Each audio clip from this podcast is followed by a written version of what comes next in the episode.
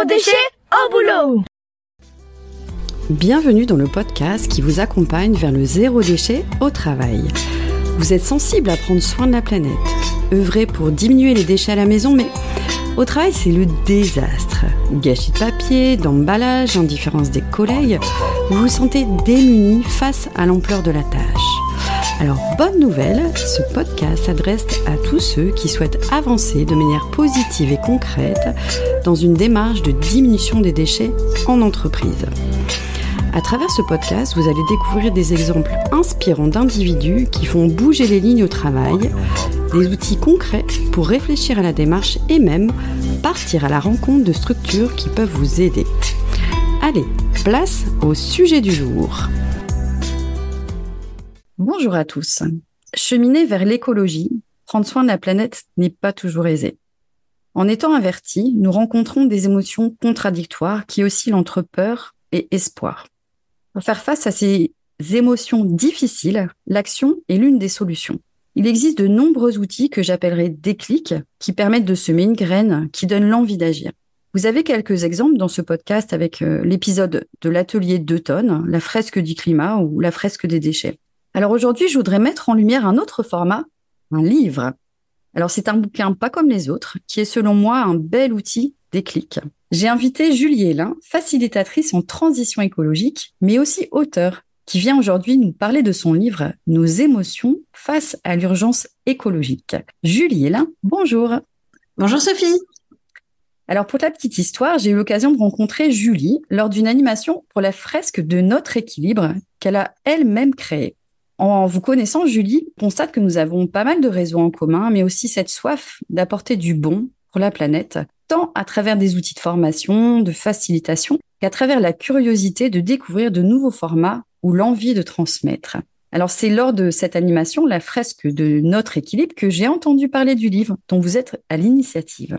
Alors, pour présenter très brièvement euh, nos, nos émotions face à l'urgence écologique, euh, je dirais qu'il a réuni 26 citoyens qui se sont saisis de leurs plus belles plumes pour mettre en mots leurs émotions, mais aussi leurs déclics face à l'urgence climatique. Alors, cela donne un livre plein d'espoir qui fait du bien et je dirais même qui donne l'envie d'agir. C'est ce que nous allons découvrir avec vous, Julie Hélin. On démarre? Yes. Alors, première question, D'où vient votre rencontre avec l'écologie euh, Ça remonte à pas mal de temps, mais c'était pas voilà, c'était euh, c'était gentil au début. Euh, je me suis mise dans une AMAP. Euh, j'étais très impliquée dans ma vie étudiante dans les réseaux Erasmus et j'étais en charge de toutes les activités de un peu plus sérieuses que les soirées Erasmus, on va dire. Donc tout ce mhm. qui était activité de de charité, d'éducation et d'environnement. Donc la part environnement commençait un peu à, à, à, me, à me, faire de l'œil.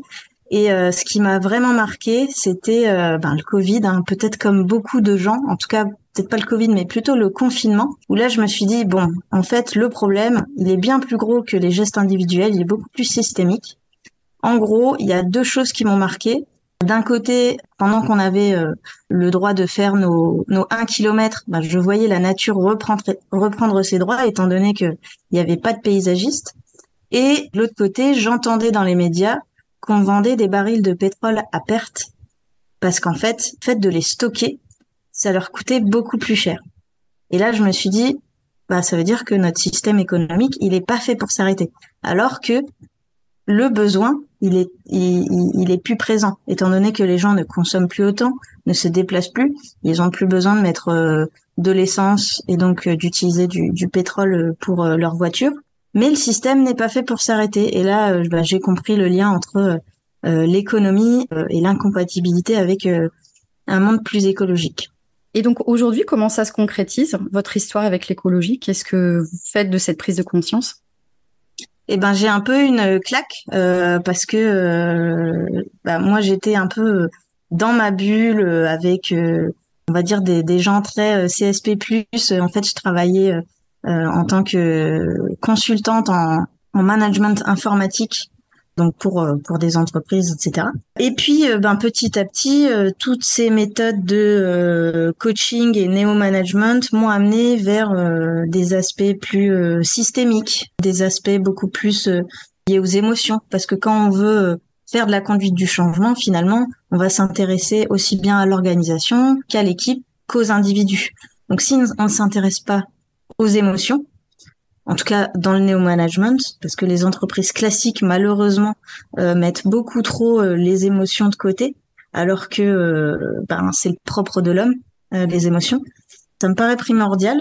Et donc tous ces aspects-là m'ont amené à me dire bah, qu'est-ce qui est le plus important finalement aujourd'hui? Et donc j'ai beaucoup plus priorisé ces aspects systémiques et ça passait ben, par euh, l'écologie. Donc je me suis euh, reconvertie en avril 2022.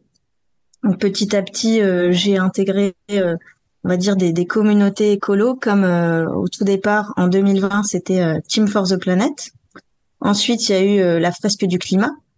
Étant donné que j'étais facilitatrice. J'étais déjà dans tous tous ces milieux de, de coaching, de euh, d'animation d'ateliers, euh, de, de, formation, etc. Je me suis dit, ben, je vais utiliser mes compétences au service de la cause. Et petit à petit, ces histoires de fresques euh, m'ont euh, amené à, à, ces sujets des émotions et ces sujets aussi euh, dont on dont on parle dans la fresque de notre équilibre. Alors, justement, vous êtes euh, l'initiatrice du livre Nos émotions face à l'urgence écologique. Est-ce que vous pouvez nous expliquer sa genèse? Comment est née l'envie de réaliser ce livre? Alors, pendant le, confinement, j'ai eu besoin d'écrire en fait sur tout ce que je viens de vous dire euh, sur ces euh, incompatibilités au niveau de l'économie et de l'écologie. Donc, j'ai écrit un article sur LinkedIn et il y a hum, un coach euh, pareil en entreprise euh, que, je connaissais pas mais qui est venu me voir. Il m'a dit tiens tu devrais participer au projet de Laurent Sarrazin. Il écrit euh, des livres qui sont des recueils de témoignages également. Ça s'appelle Rupture douce. Et là c'était le tome 7 où le, la thématique c'était clairement qu'est-ce qu'on avait appris au niveau tantôt pro que perso sur le confinement et en fait, il y en a beaucoup qui ont écrit sur euh, comment ils se sont adaptés euh, de façon pro. Moi, je sais pas, j'avais plus envie de repartir de, de, ce premier texte, de ce premier euh, article que j'avais écrit sur LinkedIn. Et donc, j'ai écrit la suite. Donc, premier confinement, c'était beaucoup plus la prise de conscience. Et deuxième confinement, c'était la mise en action, notamment en rejoignant communauté bénévole de Team for the Planet, en me formant à la fresque du climat, etc. Et ça, je l'ai écrit dans ce dans ce livre. Donc on s'est tous réunis sur euh, un document partagé. Donc euh, tout le monde était là à écrire son petit texte et tout. Et euh, je me suis dit bah c'est trop bien comme aventure. Bon, on va on, va se dire les choses. Hein. Moi j'y croyais pas hein, cette histoire de bouquin parce que je sais pas pour moi le bouquin c'est ouais c'était un peu le Graal.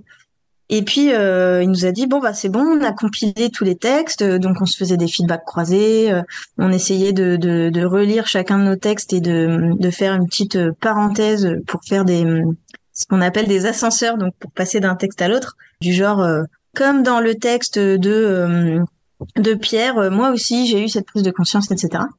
Et puis euh, donc euh, on a on a commencé un peu à, à, échanger avec euh, Laurent Sarrazin et j'ai reçu le bouquin entre mes mains et je me suis dit waouh c'est magique mmh. et du coup il a utilisé ce qu'on a aussi utilisé pour pour le livre une plateforme d'auto édition qui s'appelle lulu.com où on mmh. peut d'ailleurs se fournir notre livre nos émotions face à l'urgence écologique et donc c'est resté un peu dans, dans un coin de ma tête. Euh, je me suis dit bah c'était une c'était une chouette expérience.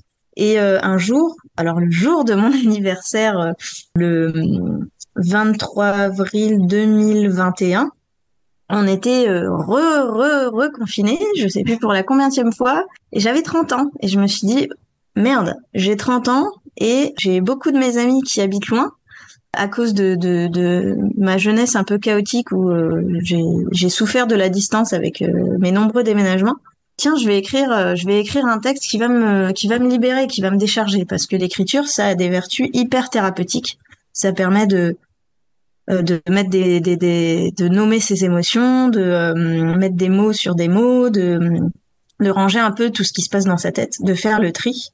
Et puis euh, à la base, euh, ce, ce, texte, je m'étais dit tiens, il, est pas mal. J'aimais bien, euh, j'aimais bien le fait qu'il y ait des rimes, etc. Donc c'était un petit peu une, une forme de, de, poésie.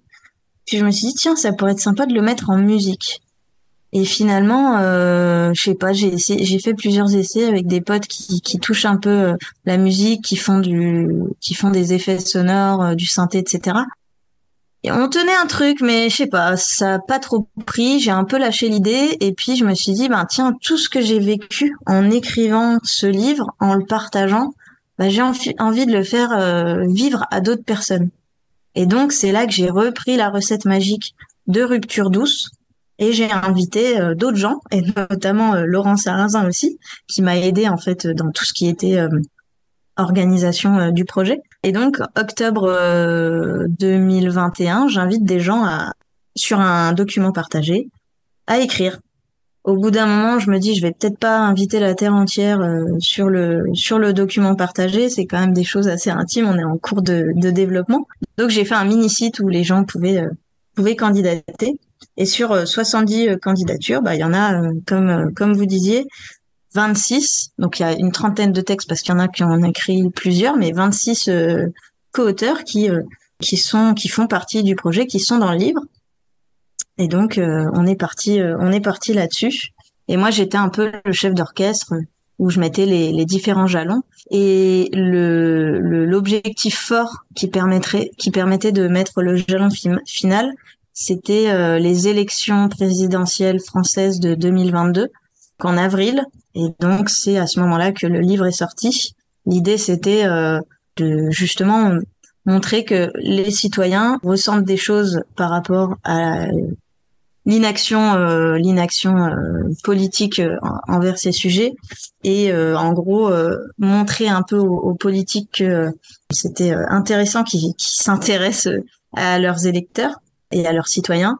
Et donc la promesse, c'était d'envoyer un livre au futur président de la République élu, ce qui a été fait. Mais je n'ai pas eu de retour. Alors justement, comment s'est fait le, choix des contributeurs? Vous avez reçu enfin, 70 candidatures, 26 ont émergé. Euh, quels ont été les critères de choix de, ces contributeurs? Ça s'est fait hyper naturellement. Euh, j'ai en fait, euh, il suffisait que les gens euh, candidatent. J'ai pas trop cherché, je les ai mis sur le, le document. Et euh, finalement, bah, les plus motivés, c'est ceux qui sont restés.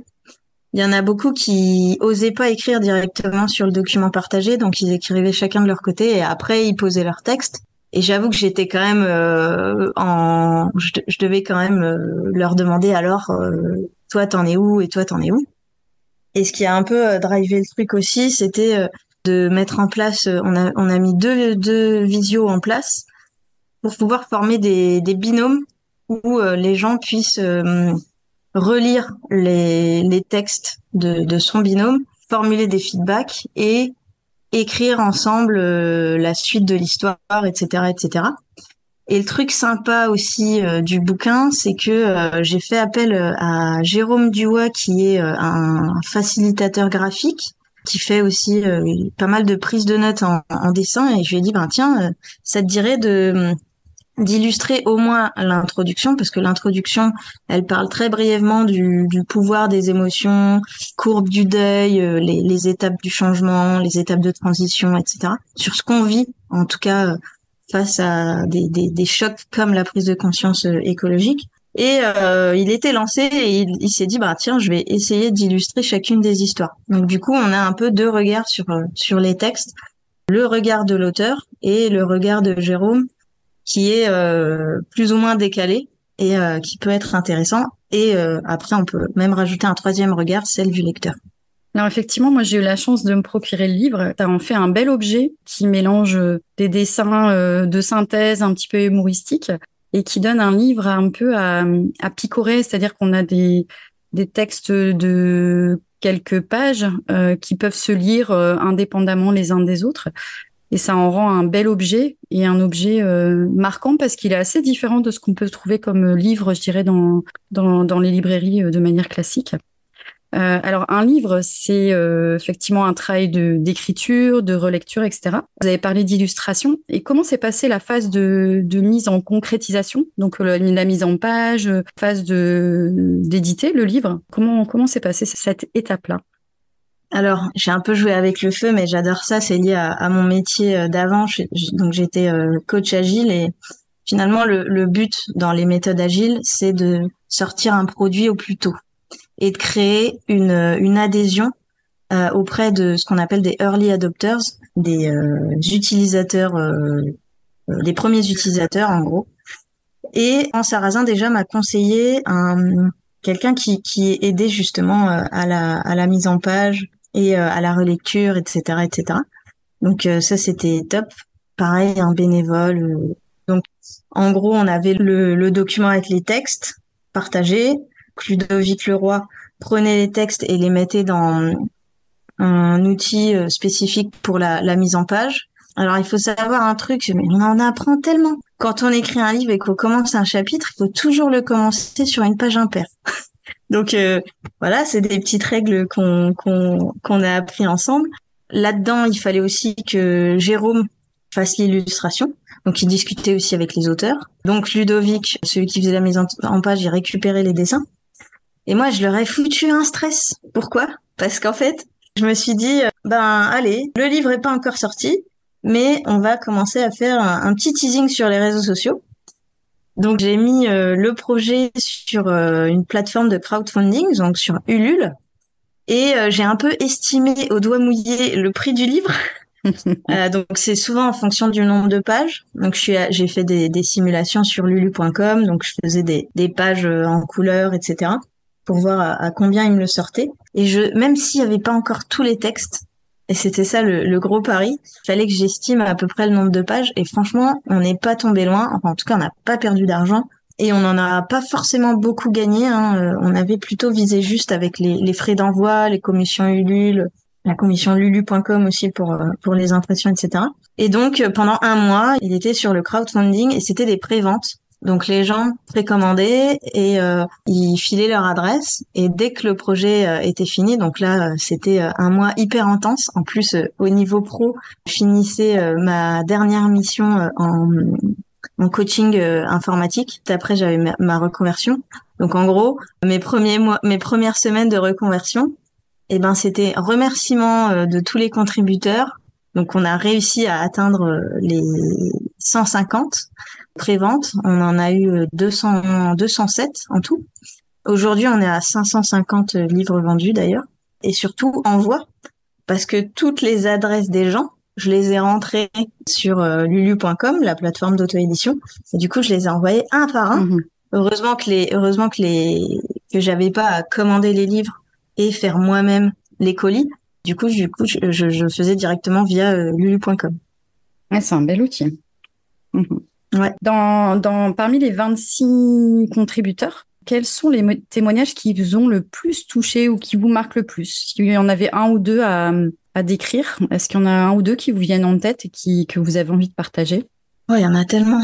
Il y, a, il y, a, y en a un, c'est celui de bah, d'une personne qui est, qui est devenue une amie, c'est euh, Mimi, donc c'est euh, Marion Lescaut qui explique un peu euh, sa révélation euh, par rapport au Covid. En fait, ce qui s'est passé, c'est que euh, elle explique sa transition professionnelle à elle. elle était claire de notaire. Elle a fait un burn-out et pendant le Covid, elle ne pouvait pas s'empêcher de de ramasser les masques, les masques chirurgicaux qui étaient la nouvelle forme de déchets il y en avait énormément, ce qui est hyper contradictoire quand on sait euh, d'où viennent les virus. Ils viennent justement de de la pollution des écosystèmes, de la, la baisse de la biodiversité. Et euh, ben nous, pour se soigner, enfin en tout cas pour euh, se protéger, on met des masques, sauf qu'on les rejette dans la nature, donc on recrée un cercle vicieux avec de la pollution. Et donc, elle s'est dit, pour dénoncer ça, je vais utiliser l'art. Et un jour, elle a mis un masque sur un t-shirt s'est dit, c'est ça que je vais faire. Je vais faire des vêtements à base de masques. Aujourd'hui, euh, elle propose euh, des défilés où euh, finalement elle, elle, dénonce cette pollution et c'est hyper intéressant. D'ailleurs, elle, elle, enfin, je l'ai interrogée pour un épisode podcast, donc on peut découvrir un peu plus, trop bien, de manière un peu plus poussée aussi son témoignage. Un épisode joyeux et chouette. Ah génial, trop cool. Donc vous pouvez la suivre sur Instagram, c'est Carnet de Mimi. Tout à fait. Et est-ce qu'il y a un autre euh, témoignage qui vous a marqué euh, parmi les contributeurs? Euh, ouais, il y en a, il y en a pas mal. En fait, ce qui est sympa, c'est que, bon, j'avoue que forcément, quand ça vient de nous-mêmes, l'initiative, on a forcément des gens de notre réseau. Donc, il y en a beaucoup que je connais. Et il y en a certains que je connais Mhm. pas et que j'ai appris à connaître grâce au livre. Et il y a notamment un gars qui, qui habite euh, de l'autre côté, à l'autre bout du monde. Il habite à Bali, il s'appelle Benjamin Castello. Et en fait, euh, je, je, suis plus sûre qu'il en parle dans son, dans son livre, mais je pense qu'il m'en voudra pas si j'explique son histoire parce que, en gros, euh, c'est un expat, donc un Français expat qui va à l'autre bout du monde en tant que gros commercial pour faire du bise, etc. Et à un moment, il a une énorme claque, une énorme prise de conscience et il fait euh, donc une retraite et euh, il se dit waouh, mais euh, on marche sur la tête. Il en parle aux gens, les gens le prennent pour un fou, il est même euh, interné euh, quelque temps en psychiatrie et en fait euh, ils le prennent pour pour, pour un fou et alors que lui il a la révélation et du coup il, il plaque tout et il reste à Bali et il fonde l'association New World Together où il va beaucoup plus dans de la recherche transdisciplinaire sur les causes de notre crise de durabilité.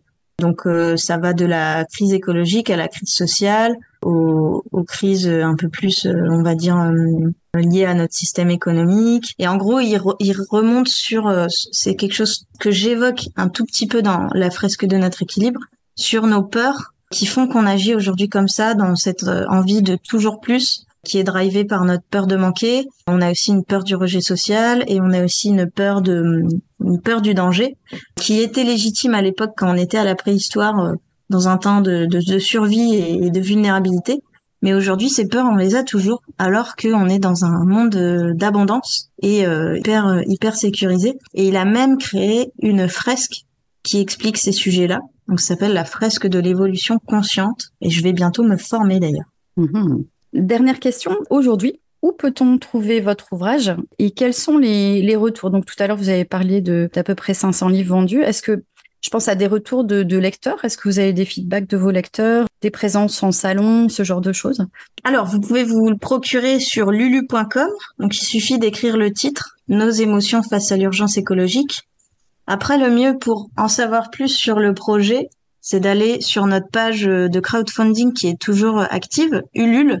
Donc, euh, sur Mhm. euh, un moteur de recherche, vous pouvez taper Ulule et le titre, Nos émotions face à l'urgence écologique. Il y a même une petite vidéo qu'on avait, euh, qu'on avait tournée qui présente le, pro- le, le sujet. Je mettrai les liens dans le descriptif du podcast. La page. Ulule et puis le lien vers la page de lulu.com. Après, si vous habitez dans la métropole lilloise, il y a trois librairies où, où on a pu euh, le, le déposer. Puis il y en a deux euh, rue Pierre-Mauroy, euh, autour du monde et crowdfunding, et Autant lire à Lambersart. Et là, je suis en train de voir pour le déposer aussi euh, à la Madeleine, Bocalista, qui fait du, qui, qui est un magasin de, de vrac, et pourquoi pas la librairie. On peut profiter de ce podcast s'il y a d'autres librairies qui souhaiteraient euh, le proposer à la vente. Allons-y. Je mettrai aussi les, les liens de, de Julie dans, dans le descriptif du podcast. Ce qui est un peu compliqué en fait euh, auprès des libraires, c'est d'arriver, de pas être connu, parce que forcément, le, c'est pas du tout l'intention du, bouquin. L'intention, c'est que euh, ce soit des, citoyens lambda qui ont écrit avec leur plume et auxquels n'importe qui peut s'identifier et euh, n'importe qui peut se dire, ok, euh, je suis pas tout seul avec mes émotions. Il y a plein de gens qui ressentent ça. Je vais sortir de cette peur qui m'immobilise et je vais aussi, comme ces auteurs, me mettre en action Mhm. Et euh, le fait de ouais évidemment de pas avoir d'éditeur. Et on a énormément de retours justement hyper positifs comme quoi le format marche hyper bien. Je vais pouvoir vous en lire quelques-uns. Alors il y a Marion que qui habite à Paris qui a écrit après plusieurs mois je termine enfin la lecture de ce livre. Un bijou un havre de paix une bouffée d'air frais une réjouissance. Je me suis sentie comprise entourée. Je me suis sentie portée encouragée et remplie d'espoir je me suis sentie légitime dans ma colère et mes peurs. Je me suis sentie plus enragée et engagée que jamais. Je vais le prêter à ma famille et je le re- recommande vivement. Quel que soit votre état de conscience écologique, vous pourrez vous y retrouver. Wow. Objectif atteint. Génial. Hmm.